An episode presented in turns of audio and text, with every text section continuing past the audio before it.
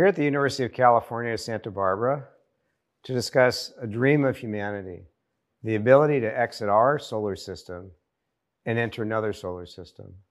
And the solution is literally before your eyes.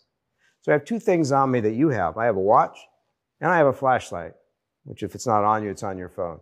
So the watch keeps time, and my flashlight just illuminates my environment. So, like art, to me, science is illuminating. I want to see reality in a different way. When I turn on the flashlight, suddenly the dark becomes bright and I suddenly see. The flashlight emits light, which you can see coming out. The light on my hand is not only illuminating my hand, it's actually pushing on my hand. Light carries energy and momentum. So the answer is not to make a spacecraft out of a flashlight by having the exhaust come out this way and the spacecraft goes that way. That's what we do today with chemistry. The answer is this take the flashlight and put it somewhere on the Earth, in orbit, or on the moon, and then shine it on a reflector, which propels the reflector to speeds which can approach the speed of light. Well, how do you make a flashlight that's big enough? This isn't going to do it. My hand's not doesn't seem to be going anywhere, and that's because the force is very, very low. So the way that you can solve this problem is taking many, many flashlights, which are actually lasers, and synchronizing them in time. And when you gang them all together into a gigantic array, which we call a phased array, you then have a sufficiently powerful system, which, if you make it roughly the size of a city, it can push a spacecraft, which is roughly the size of your hand, to speeds which are roughly 25% the speed of light. That would enable us to get to the nearest star, the Proxima Centauri, which is a little over four light years away, in less than 20 years. The initial probes will be roughly the size of your hand, and the size of the reflector that you're going to use is going to be roughly human size. So not a whole lot larger than myself, but a, a few meters in size. It only uses the reflection of light um, from this very large laser array uh, to propel the spacecraft. So let's, let's talk about this.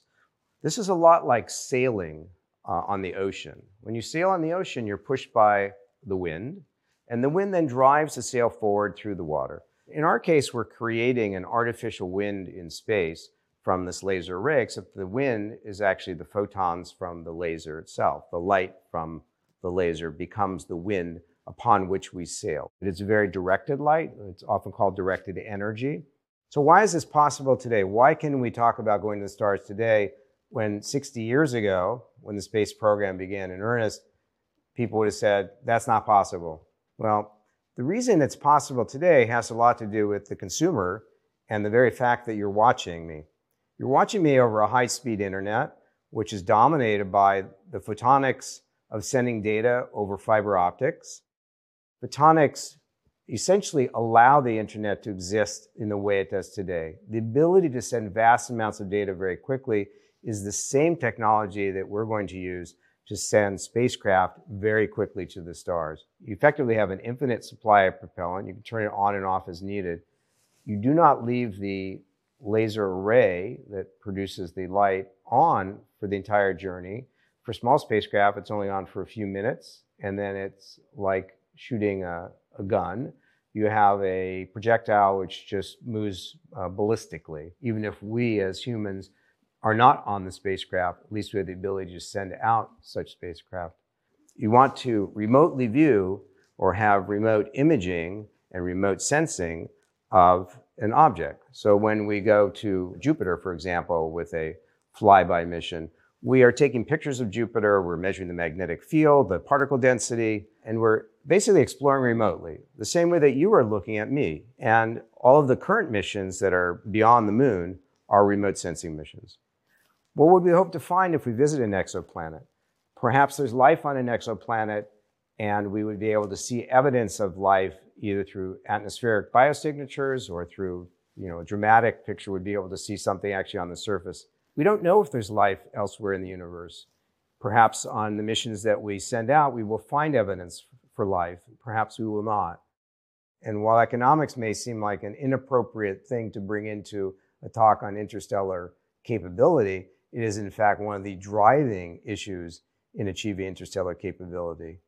Um, you have to get things to the point where they're economically affordable to do what we want to do. So currently, we have systems in the lab which have achieved the ability to synchronize over very large scales out to uh, about uh, 10 kilometers or roughly six miles. Um, we've been able to achieve synchronization of laser systems, and it's worked beautifully. We've known how to build lasers for many decades, but it's only now that the technology has gotten inexpensive enough and become mature enough that we can imagine having huge arrays, literally kilometer scale arrays, much like solar farms, but instead of receiving uh, light, they transmit light. The beauty of this type of technology is it enables many applications, not just relativistic flight for small spacecraft, but enables high-speed spacecraft, uh, high-speed flight in our solar system. It enables planetary defense. It enables space debris removal. It enables powering of distant assets that we may want to send power to, such as spacecraft or bases uh, on the moon or other places. It's an extremely versatile technology. It's something that humanity would want to develop even if they didn't want to send spacecraft to the stars, because that technology allows so many applications that are currently not feasible. And therefore, I, I feel it's an inevitable technology because we have the ability.